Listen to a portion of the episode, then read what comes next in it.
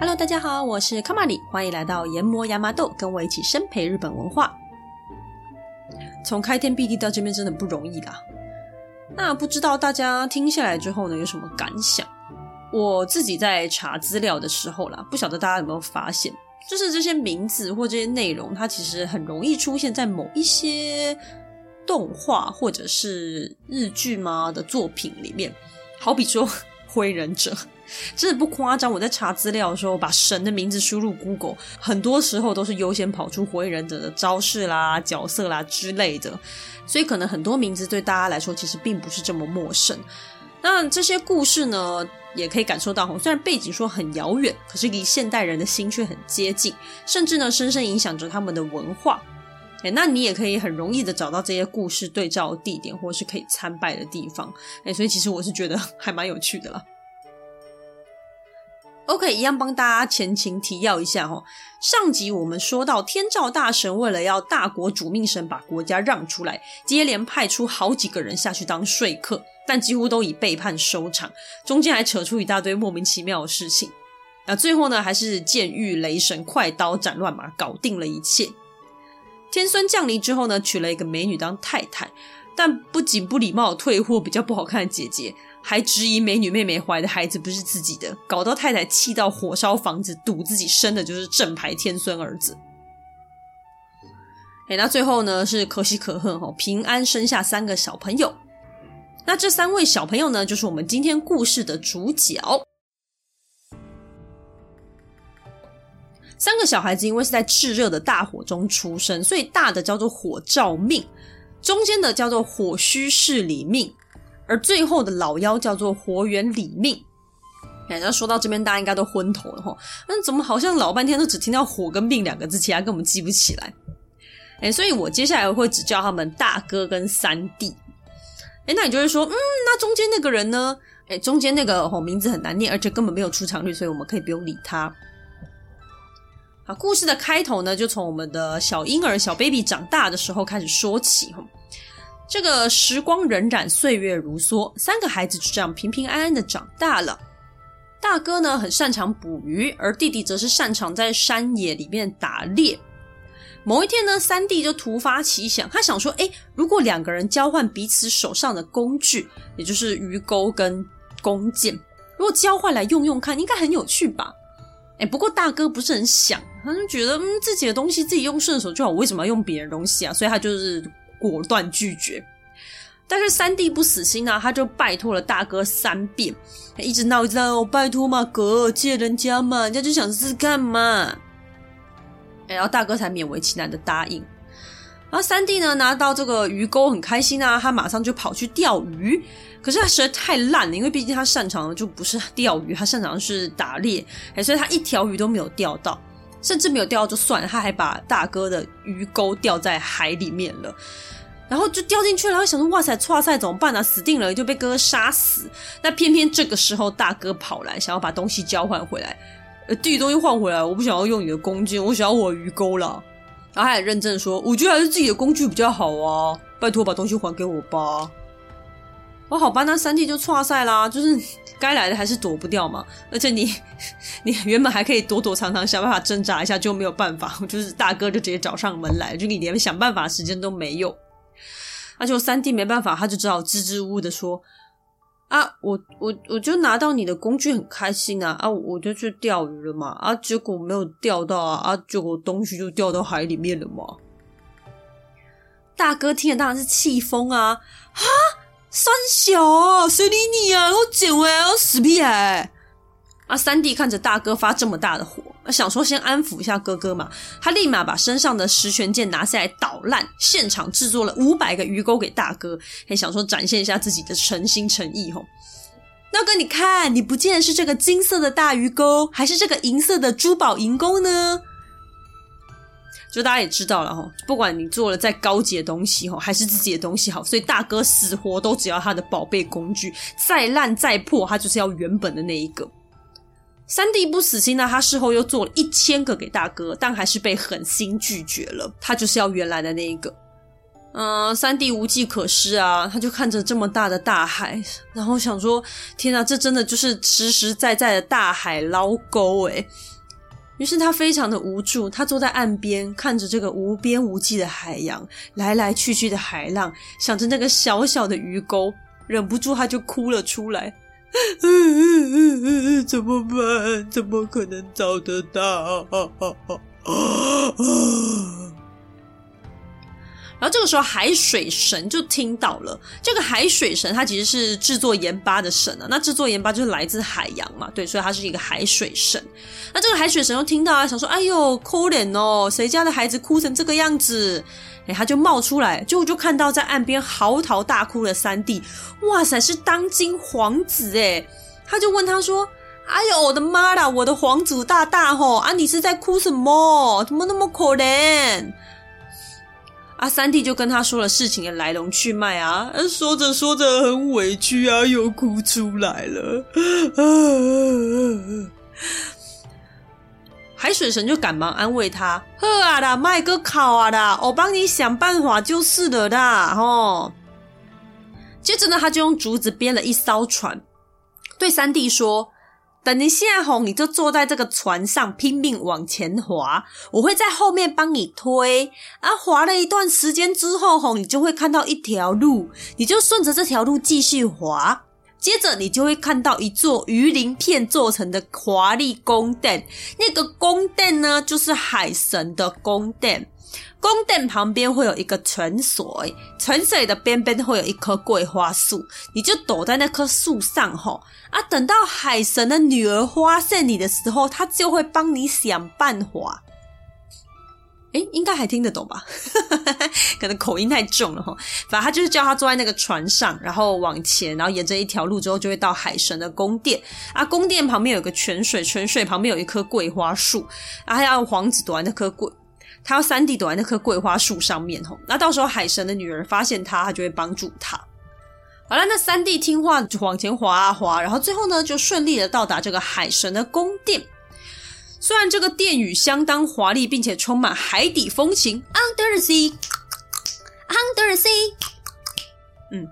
可是三弟并没有忘记自己的任务，他赶忙躲进那棵桂花树上面，一秒钟也不敢多待。而且还好他躲得够快吼，他一把自己塞到树里面，马上后脚就有一个侍女打扮的人走出来，哎，就是一个侍女没有错吼。那这个侍女呢，手上拿着一个水壶，缓缓的走在泉水旁边要装水。当他蹲下来把水壶凑近泉水的时候，哎呦，侍女吓了一大跳呢。原来是因为吼，这个泉水的水非常清澈，可以清楚的映照到后方桂花树的模样，所以侍女跟三弟两个人就在泉水的水面上四目相接。侍女吓一大跳，然后马上猛的一个回头，她这次看到的是三 D 真人版的本尊，又吓了第二跳。为什么呢？第一跳吓到，单纯就是因为有人出现在不该出现的地方。第二跳是因为，哇塞，这个不速之客也太帅了吧！大概就是某一天你开门回家，发现彭于晏或者是吴康仁之类的躲在你家柜子上面那种感觉吧。光想就很开心呐、啊。接下来这个彭于晏还从柜子上面下来，要跟你要水喝，诶不要说喝水，他就算跟我要全世界最贵的夸迪克里斯塔洛 Tripto 莫迪利亚尼瓶装水，七百五十毫升要一百八十万台币，我都会变出来给他。好了，太夸张了，好像说的我有一百八十万，还是我家会有彭于晏一样，很奇怪。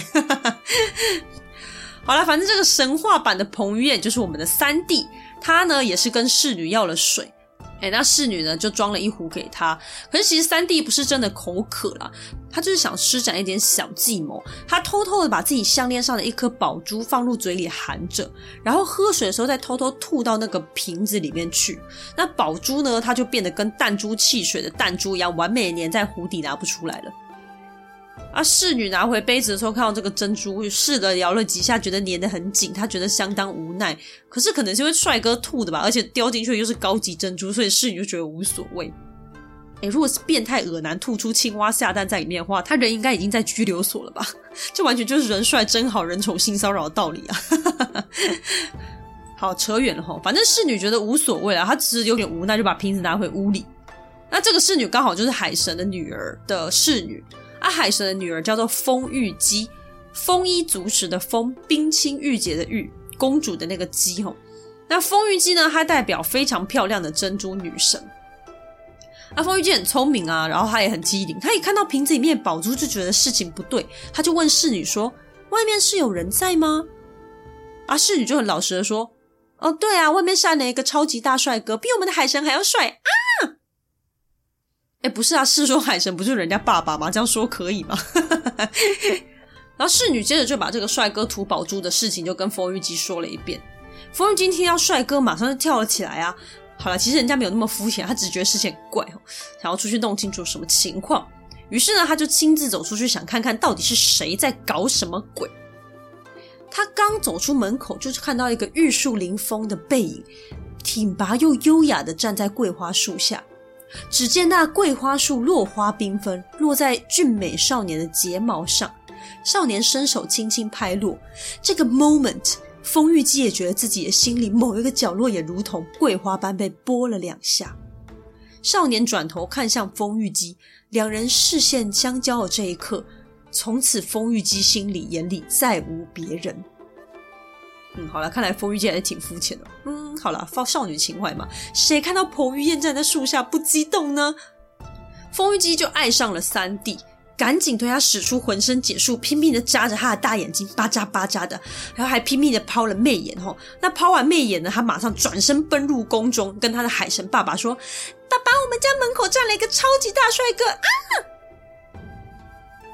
海神就走出来一看，马上就认出这个就是天孙的孩子三弟哦，赶紧请他入宫，还让他坐在高级的椅垫上，有多高级呢？用海驴的皮跟素绢做成的。那海驴就是现在的海狮哦，那他还拿出了许多佳肴美味来宴请他，并且呢就把丰玉姬毫不犹豫的嫁给他。于是就这样，才子佳人终成眷属，金山银海用之不尽啊！三弟呢不知不觉就在海里面住下了，并且住了三年之久。好啦，时间过得很快呢。来到三年后的某一天，每日每夜浸泡在幸福中的三弟，细细想着自己在海中的点点滴滴，循着记忆的脉络，来到了最初到海底的那一天。他突然想起来自己当初来到海里的目的跟地面上发生的事。他想到那个不见的鱼钩跟盛怒的哥哥，心里难过又无奈，便深深的叹了一口气：“唉。”此时呢，丰玉姬无意间听到丈夫的叹息，心中觉得古怪啊，因为三弟在这里过得非常好，这三年内没有听过他的叹息，所以丰玉姬就觉得这件事很怪，他就把这件事情记在心里。隔天一大早，马上跑去告诉他的海神爸爸。然后海神就要女儿不要想太多啊，反正怎么样就是问女本人最快嘛，所以他马上就把三弟叫过来，直截了当你问他呢，你有什么心事啊？我女儿很担心你，发生什么事都可以跟岳父爸爸说啊。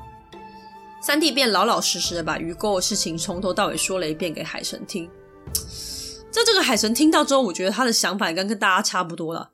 那找一个鱼钩不是什么大事啊，你早点告诉我，就可以很快帮你想办法，不用一个人在这边长吁短叹吧。于是海神就立刻招来海中所有的大鱼小鱼，开始问说：“你们有没有谁最近咬到鱼钩啊？”然后大家就开始交头接耳：“鱼钩不知道哎，有听说这件事吗？哎，不是啊，上次那个谁不是说他被咬到鱼钩？哎，怎么回事啊？谁啊？是他吗？”接着就有鱼举手，呃，不对，是举起他的旗吼，然后就说。哎，那个最近很常听到鯛鱼在抱怨说它的喉咙有异物感，哎，不舒服，没办法吃东西。我们觉得可能是它有吃到鱼钩哦。很快的，鯛鱼就被找来了。海神亲自看了看它的喉咙，哎呦，真的卡了一个鱼钩呢。海神帮可怜的鯛鱼取出这个鱼钩，很快的拿给三弟。三弟一看到鱼钩，激动不已，忙不迭地说：“啊，对对，这就是我哥哥的鱼钩啦。”海神就跟三弟说：“吼。”你把这个鱼钩还给你哥的时候，就一边念烦恼钩、着急钩、贫穷钩、愚钝钩，然后从背后伸手拿给他。之后呢，如果你哥哥在高处耕田，你就在低处；哥哥如果在低处耕田，你就去高处。因为我是掌管雨水的，我可以让你哥哥在三年之内贫困潦倒。一边说呢，海神又交给三弟两颗珠子。这两颗呢是可以控制涨潮跟退潮的涨潮珠跟退潮珠。海神就接着跟弟弟说啊，如果呢你哥发现是你搞的鬼的话，心怀怨念要报复你，你就用这个涨潮珠让海水上涨，让哥哥溺水。等他跟你求饶的话，你就用这个退潮珠来拯救他。这样子一来，以后他就不敢再欺负你了。说真的，这一段我看的不是很懂，因为嗯，硬要跟哥哥交换宝贝，用丢之后惹哥哥生气，这个要负责是很正常的啦。然后为什么拿到钩子之后，你还要对哥哥下咒，还要让他受苦啊？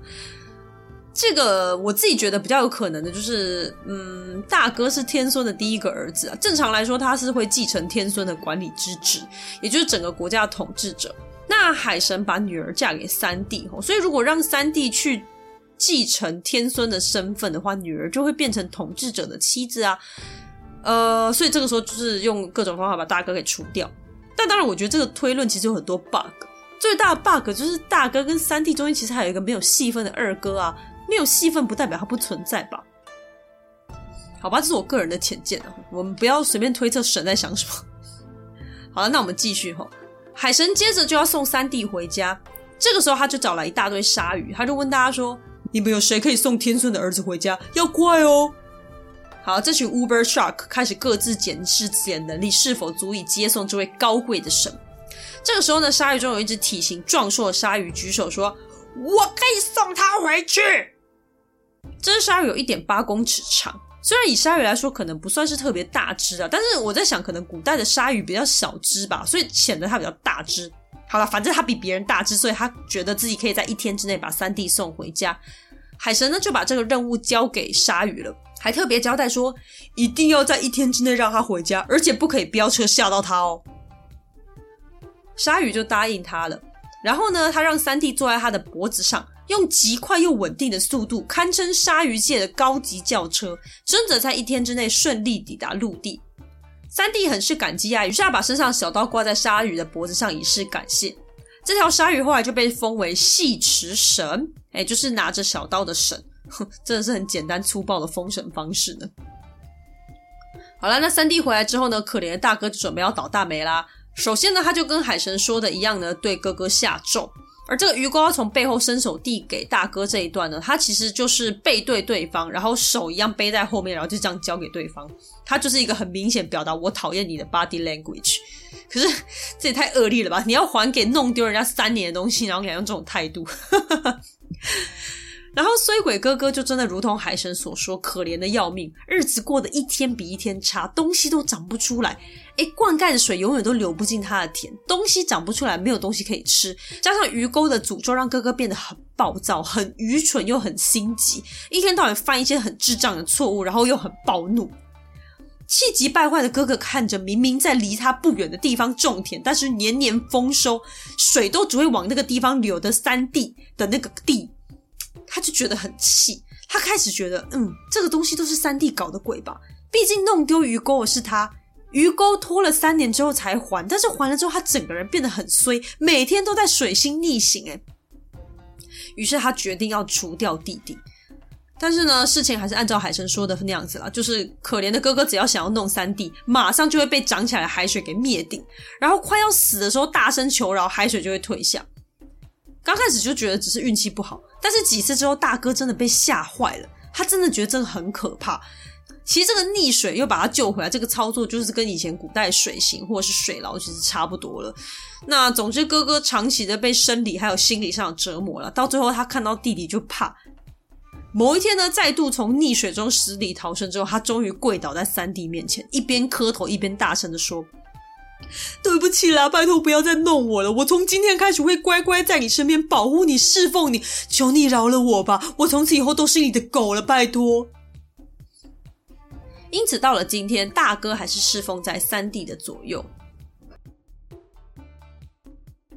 好，治住大哥后不久呢，海神的女儿，也就是三弟的老婆风玉姬来到了陆地上。她找到三弟呢，就跟他说：“我怀孕啦。”因为这个是陆地神的孩子，所以我觉得在海里生产不好，于是我就来找你啦。三弟很开心啊，赶忙命人建造产房，呃，就是我们之前说的临时用的那种产房。那可是可能风玉姬还年轻吧，就产房都还没有盖好，他就已经要临盆了，所以风玉姬只好赶紧躲到盖到一半的房子里面。那那个屋顶都还没有盖住哦，那就是他们就勉强这样稍微用其他东西遮遮掩掩一下，哎，就是能用就好。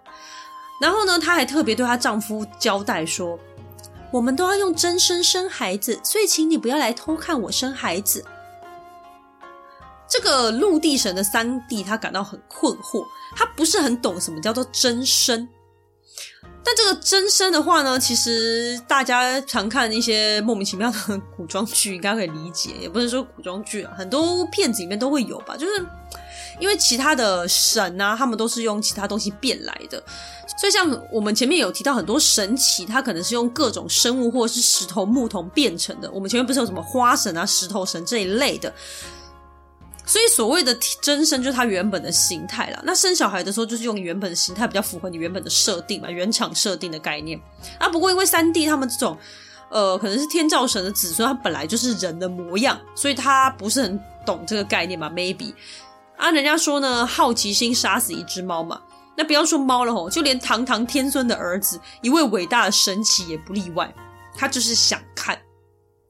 于是呢，他就偷偷躲在旁边，因为那个产房就没盖好，就缝隙很多嘛。他就随便找了一个比较大的缝隙，往里头一看，只见呢，那里头烛光摇曳，烛光闪烁之下，一个黑色的身影在地上痛苦地翻滚着。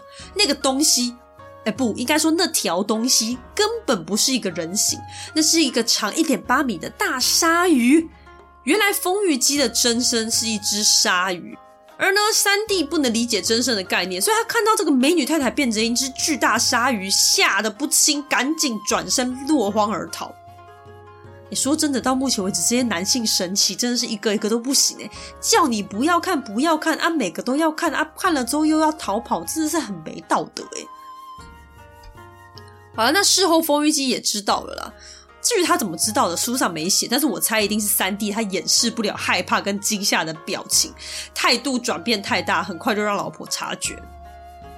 所以呢，那个风玉姬知道之后，觉得万分羞愧啊，很更小，很不好意思。于是他就下了一个重大决定，他跟三弟说：“我要走了，因为被你看到我生孩子的样子，让我觉得很羞耻。”过去呢，那条从海神宫通往陆地的这条路，我会把它封起来，再也不与你见面了。于是呢，丰玉姬就把陆地跟海底相连的道路给堵起来，所以从此以后，我们陆地是不能通往海里，海里也不能前往陆地的。留下孩子跟丈夫之后，丰玉姬独自回到海中，再也没有回来过。姬虽然离开了三弟，可是她其实心中还是很爱着她这一位丈夫的。所以呢，她请她妹妹御医比麦帮她照顾她的儿子，并且写了一首歌给她的丈夫：红色的珠子光辉夺人，但我的丈夫却永远像那纯白的玉珠，高雅脱俗。三弟也不是绝情之人啊，他也回了风玉姬一首歌：水鸟栖息的海岛如此遥远啊。曾经与我同床共枕的妻子啊，我会用尽一生来记得你。唉，早知如此，何必偷看嘛，对不对？你们说是不是啊？好啦，那风玉姬留下来的孩子名字叫做……有点长，先给大家一点心理准备哈。好了，我要念喽，他叫做天津日高日子波线剑提气曹气不合命。诶，解释一下哈，天津日高子就是天庭之子的意思。因为他爷爷就是天孙嘛，嘿，所以，然后后面这一段其实翻成白话文就是白鹭鸶的羽毛还没有完全覆盖产房之后生的孩子啊。因为我们那时候说他的产房盖到一半，那上面其实是要用羽毛盖住的，那就是没有盖住嘛，然后就在这个时候生下来的。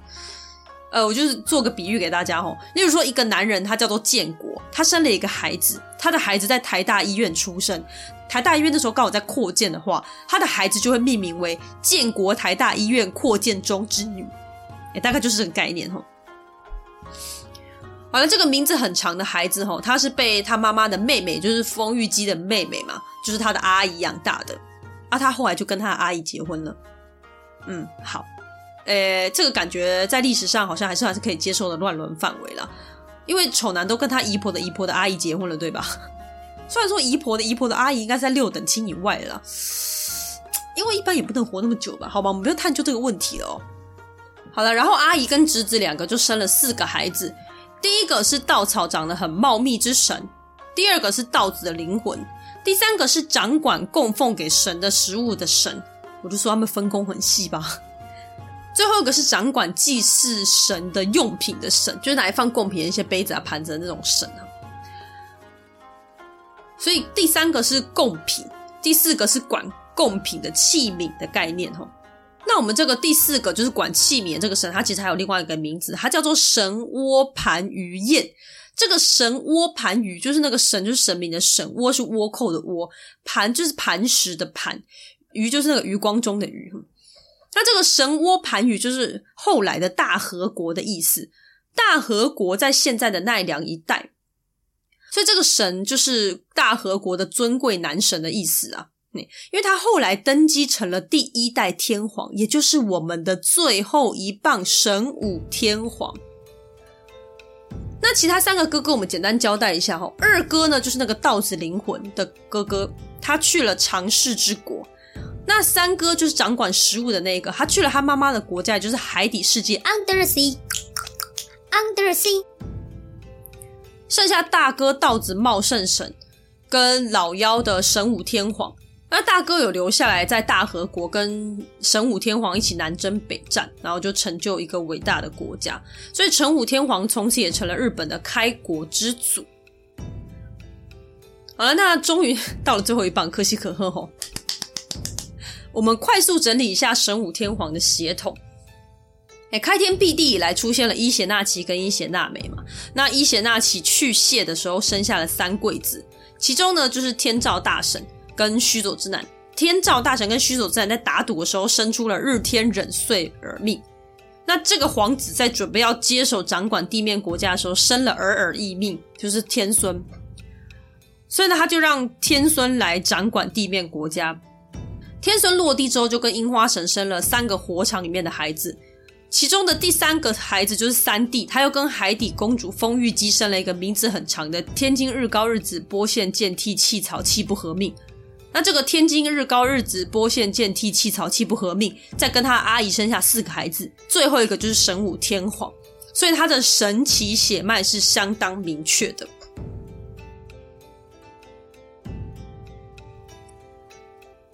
好啦，故事说完了，持续了整整五集啊，有个长哦。那其实古事记它还有继续往下写，我们现在讲到这边是古事记的上集，它还有中集跟下集，就是中集跟下集，它可能还会再讲到一些神武天皇南征北战的一些故事。那如果以后有机会，或是如果有听众有兴趣的话，我可能还可以继续往下讲，因为看起来是蛮有趣的。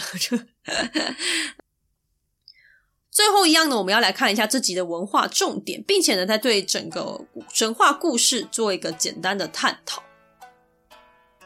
首先，关于大哥跟三弟的定位，大哥呢，因为他很擅长渔猎，所以另外的名字就叫做海信宴。幸就是幸运的幸，吼，意思就是说在海上会有很多幸运，就是容易获得好处的意思。彦就是颜色的颜，去掉右边叶字边，就剩下左边这个地方。这个彦字呢，大家在故事里面应该很常听到了，就是什么什么彦，什么什么彦的哈，这类名字很多。那它其实跟中文的意思一样，中文里面这个彦，它是才德出众的男子的意思。那在日文里面也差不多。在神话故事里面，它通常会跟女子的姬，就是公主的姬这个字做一个对比，一般就是指男子或是美男的意思。好，那三弟擅长狩猎，所以他其实叫做山幸彦。那哥哥一样，他就是很容易在海上吃得开的男神的意思。所以山幸彦后来跟海神的女儿结婚，象征着山跟海、山林跟水源的结合。那这个结合是代表什么呢？日本以前主要的食物来源就是除了农耕之外，就是捕鱼嘛。所以山林跟水源两者皆有的话，就是保证衣食无缺。那这个衣食无缺对统治一个地方来说，这件事情是相当重要的。那再来，山幸彦跟海幸彦，呃，大家都知道，那第二个孩子去哪里了呢？就三个人里面几乎有一个人不见了。那这件事情其实不是第一次发生，大家应该有印象，就是上一次发生在三柜子里面的阅读神身上。啊，因为我特别提到那个阅读神的故事，其实是日本书籍里面的其中一段而已。古世纪里面阅读神是完全没有戏份的。而这种三个人出场，一个人神隐的概念。现代学者有一个比较深奥的解释方式，就是三这个人数表示他们是可以互相牵制的。好比说，两方起了争执，至少一方他可以作为调停的对象，哎，或者是一个中间人的概念。所以呢，像我们故事里面，不管是海幸彦、山幸彦，或者是天照大神跟须佐之男，就是这些有故事情节的两个人，他们的个性都是相当鲜明，甚至是比较激烈的存在，哎，就动不动就要打杀这一类的。那第三个隐藏角色，他就是安静又低调。那这个安静低调，并不代表他不存在，他的存在本身就可以负责平衡另外两个鲜明的存在。也就是说，两个人即使有冲突，你中间都还是会有一个人，让这两个人显得不会太过极端，哎，至少会有一点被拉往中间，就是等于说是一个呃完美的三角形的平衡的概念。存在却不存在，不存在却存在这种概念哈，如果有兴趣的话，可以稍微想一下啦。因为它其实需要一点思考的空间吧，我在想，这对有的人来说，他可能有点困难啊。不过没关系，如果你没有什么兴趣思考，你就记得它就是一个三角形就对了。那回到三弟身上，我们来一点简单轻松的。刚刚有点太沉重，好像变成什么心灵哲学节目。三弟弄丢哥哥的鱼钩，所以来到海水神建议他的海神神宫里面去。那海神的宫殿这一段，很多人应该会有一种既视感。对，他就是补岛太郎。补岛太郎的故事就是从这边得到灵感而衍生而来的。那海底神宫其实它有另外一个说法，是它其实并不在海底，而是穿越海洋之后到对岸的这个长世之国。那长世之国呢，我们前面都有提到，它是一个比较神秘的地方，甚至之前有提到它可能会有不老不死的东西之类的，所以它是一个呃比较特别的一个空间，或者是另外一个世界。那浦岛太阳的故事最后，大家也知道，他回到家之后，其实发现已经过了好多好多好多年了嘛。那如果他去到长世之国再回来，其实这个说法就还蛮 make sense 的，他是蛮说得通的。很像人家说嘛，天上一日，地面十年一样，不同的世界对于时间的算法是不一样的，所以就会反映到这个故事上面。好，那再来天孙降临的那个天孙尔尔义命，跟他的三儿子三弟就是活源李命。还有名字很长的天津日高日子宪波健提气潮气不合命，这三位神合称日向三代。日向就是向着太阳的意思。因为日向这个字在很多的动画作品会很常听到，除了它是一个很有名的姓之外，你会发现它很常会用在一些重要角色上面。诶，跟这个都有点关系。那为什么他们是日向三代？因为他们三个是天照大神的子孙，而且他们就是接连生下下一代接班人的那个人。因为其他兄弟姐妹他们并没有参与这个传承的这个过程嘛。好，所以日向三代。那再来，我们再把这个家族族谱打开来看的话，可以发现天孙尔尔义命跟山神的女儿结婚，他的儿子三弟活源李命跟海神的女儿结婚，他的儿子名字很长的那个，我不要再念，太辛苦了。名字很长的那个也是跟海神的女儿结婚，日向三代分别和山跟海结合。这边呢，除了我们刚刚解释到的，诶，水源跟土地的冲突之外，其实还有另外一个解释方式，就是天孙降临。我不知道大家还记不记得，他一开始是降临在高千岁，千岁呢，这个岁就是稻谷的意思嘛。那太阳照在稻穗上面，稻穗就有了灵魂啊。所以日向三代，我们可以把它理解为稻穗。第一代跟山神的女儿结婚，所以稻穗在山上长成。那接下来每一代都跟水神的女儿结婚，所以每一代都会有水的庇佑。就这样世世代代稻谷的收成都将不间断。稻谷呢，就直接联系了人民的生存。那我们有讲嘛，就是人民的吃饱这件事情，对统治者来说很重要。那到现在，日本的天皇每一年都会举行新尝祭，新颖的新，尝试的尝，祭典的祭。新尝祭，日文读作尼伊纳梅塞，或者是尼伊纳梅诺马子里。这个新尝祭会在皇居，也就是天皇的住所中举办，而各地的神社也会同时举办。这个祭典是要做什么的呢？它其实就是庆祝五谷丰收，感谢稻谷之神的一个重大祭典。日向三代是天皇的直系祖先，而天皇的统治权跟权威就是建立在这个稻谷之上。而确实，我们刚才有提到嘛，对于统治者来说，人民就是他的一切啊。所以，统治者最基本、最核心的概念，其实就是顾好人民的吃，人民吃好穿暖，国家才会安定。这是一个很基本也很接地气的概念。那这种很基本、很接地气的东西呢，其实也反映在整个日本神话当中。那整篇故事啊，当然非常的八卦啊、荒诞啊、荒谬啊等等等吼，啊，我们会觉得很好笑、很有趣。那你为什么会觉得好笑、有趣、荒谬？是因为你会发现他跟我们一样，所以这些神很容易理解，而且我们很容易可以感同身受啊。例如说，伊邪那岐在地狱看到太太变得很可怕就逃跑；例如说，天孙看到姐姐很丑就把姐姐给退婚，并且只娶妹妹。啊，或者是说天照大神选择相信虚佐之难，但最后发现 被骗了，气到躲起来，等等等。这些神明就跟我们人都一样啊，他们并没有因为身为神而高高在上，很难理解，等等等。所以有的人会说，就是其实日本的神他就只比神还要厉害一点点而已。那你也可以发现，因为分工很细，就我们有讲，就是动不动就出现一堆神，然后我们故事里面提到的火神就不知道有多少个了。那么这些神都各司其职，所以你会发现日本神话里面它并不会有一些特别厉害的一个大神，比如说像希腊神话可能会有智慧之神，或者是呃北欧神话会有一个雷神索尔，就是这些一个最厉害的某某神这样子的感觉。你会发现日本神里面并没有这种东西。虽然可能会有天照大神，但天照大神并不是可以决定或掌管一切。你看他遇到困难的时候，他还是要召所有神过来一起帮忙想办法。他甚至没有办法直接下去命令大国主命神把地面交出来。而那些最初在创造天地的那些神，他也是做完他该做的事情就隐藏起来。他后面并没有再出来影响这一切，或是成为什么玉皇大帝之类的也没有。哎，这也是一个很特别的点。也就是说，没有谁是特别伟大或特别了不起的。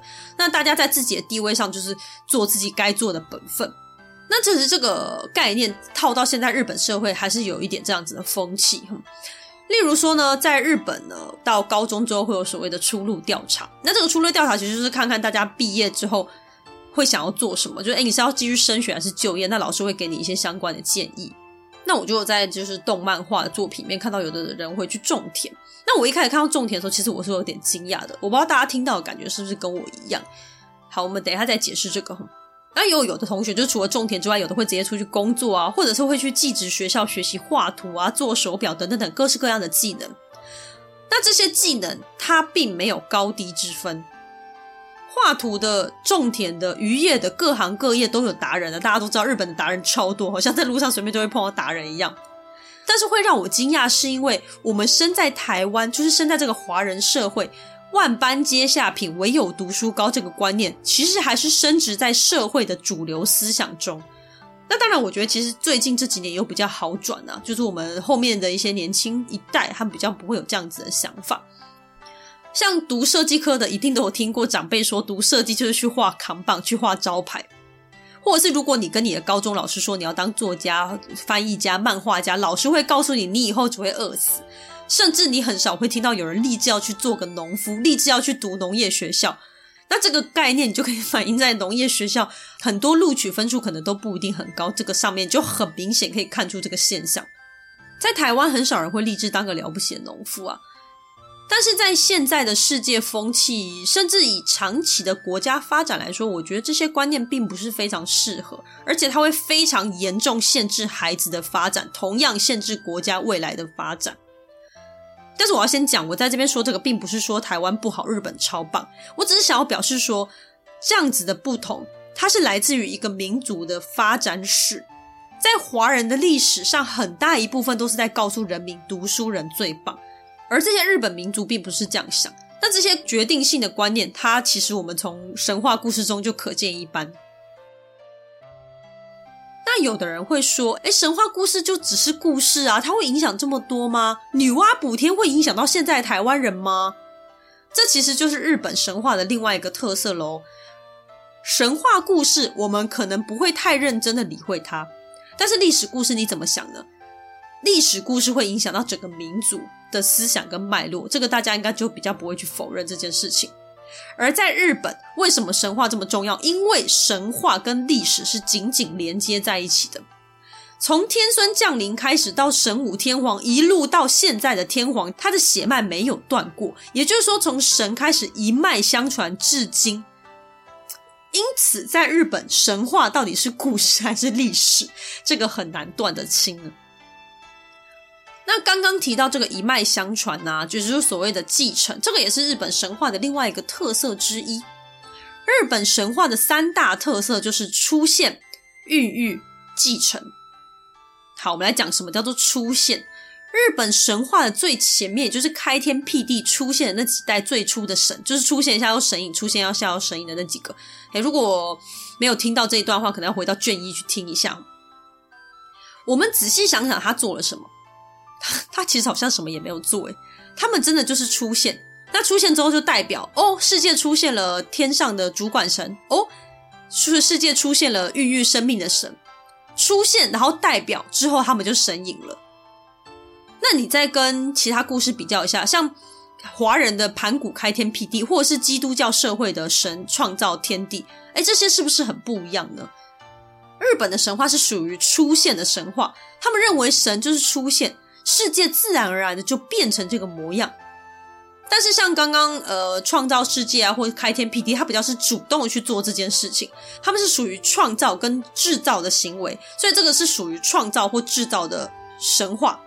那日本的神奇就是出现，他们是属于出现的神话。那出现之后呢，一个一个一个又传到了伊邪那岐跟伊邪那美，从这个时候开始，他们生育了岛屿跟各种神。嘿，所以从这个时候开始，生命的延续转为孕育的方式。那孕育之后，又跟我们刚刚整理的一样啊，什么从伊邪那岐到天照大神啊，到天尊啊，然后到他儿子，这样一代一代传下去，这个就是所谓的继承。所以他们神话的构成就是这样子的逻辑：出现、孕育、继承、继承、继承、继承，然后一路到现在，这个就是日本神话的主要脉络。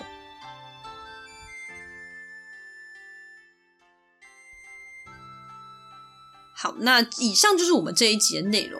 那大家就可以很清楚的知道，为什么我们要了解日本的话，其实日本神话故事是很重要的。它不是一个呃跟大家讲讲有趣的故事分享哦的一个概念，它其实会牵扯到我们很多文化的东西。呃，所以这样子讲一讲之后，大家也可能也比较好理解一些呃我们之后要讲的，或者是我们之前讲的一些概念。那不过也还好，它不是什么特别严肃的故事，所以希望大家听的还是很开心。下一集开始，我们会回到我们的文化探讨啦。历史系列未来还是时不时会再穿插出现，或是说，如果你有希望想要知道主题的话呢，欢迎留言给我，或是到 IG 来投稿哦。那谢谢你的收听，我们下集再见，拜拜。